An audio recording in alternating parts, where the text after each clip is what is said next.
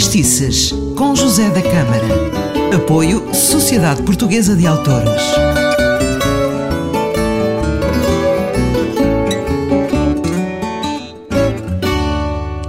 Ora viva, sou o José da Câmara e começa agora mais um programa de Fadistices. É um prazer enorme estar consigo. Vou-lhe falar hoje de Filipe Pinto, que nasceu em Lisboa nos Barbadinhos, eh, dia 2 de maio de 1905. Como o próprio confessou, era nos Barbadinhos que deitavam o pregão dos seus fados, o Rosa Sapateiro, de saudosa memória, e os irmãos Villanova ou o Aguiar Batata, ainda vivos felizmente. Foi operário litógrafo e começou a cantar o fado com 15 anos de vida. Há 10 anos era hábito no seu sítio realizarem-se pelas sociedades de recreio frequentes concílios poéticos em benefício de necessitados. Em 1922 cantava nos Sempre Unidos, na rua Val de Santo António, e num pequeno grêmio perto de sua casa, onde ia outro grande cantador, o Joaquim Campos, a quem deve o início da sua vida de cantador de fado.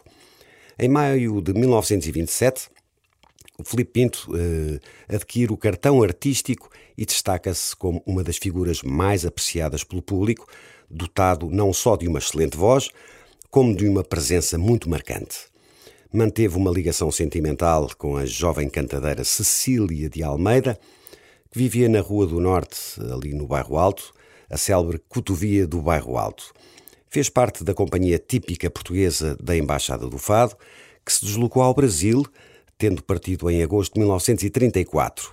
Este grupo, dirigido por Alberto Reis, que incluía também as presenças de Maria do Carmo e Maria do Carmo Torres, Branca Saldanha, Joaquim Pimentel, o Armandinho na guitarra e o Santos Moreira na viola, em junho de 1935 estariam presentes em Buenos Aires.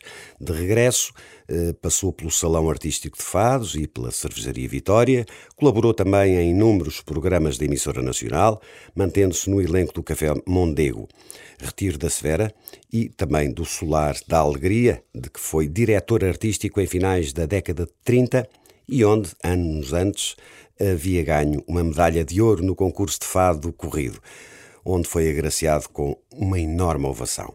Vamos ouvi-lo cantar O Teu Cabelo. Foi um fado que eu cantei também com António Pinto Bastos no espetáculo que tivemos, Os Quatro Cantos, e é um fado que eu gosto muito. Não mexas no teu cabelo, porque eu gosto dele assim. Não mexas no teu cabelo, porque eu gosto dele assim. Se aos mais não agrada ver penteia-te só para mim. Se aos mais não agrada ver, penteia-te só para mim. Quando te ergues do leito, com as tuas tranças soltas, meio ondas de oiro revoltas, no mar calmo do teu peito, em ondas de oiro revoltas no mar calmo do teu peito, por entre elas logo espreito o teu lindo colo belo.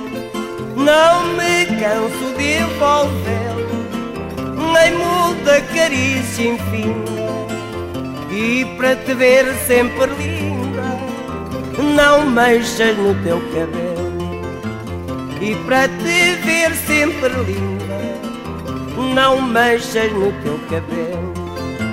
Se despejares uma rosa da folhagem que moldura, se despejares uma rosa da folhagem que moldura, vê como perde a frescura e fica desgraciosa.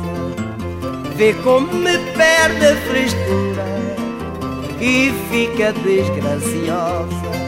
A moda é sempre enganosa, de um despotismo ruim, tem caprichos para no fim adotar velhas usanças, conserva o cabelo em tranças, porque eu gosto dele assim.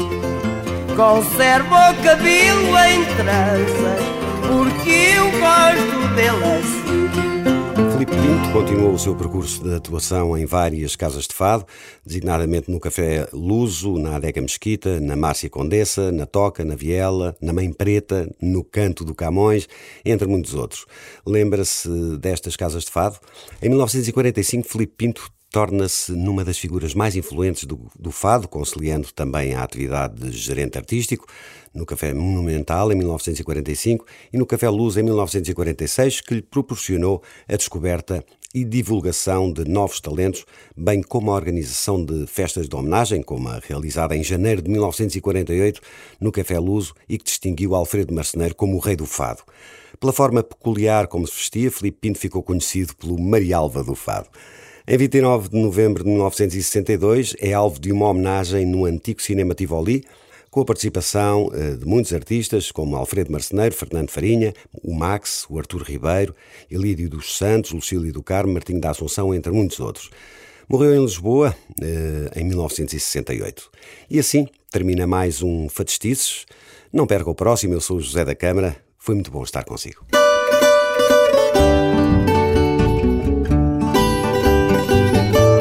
Fadistices, com José da Câmara. Apoio Sociedade Portuguesa de Autores.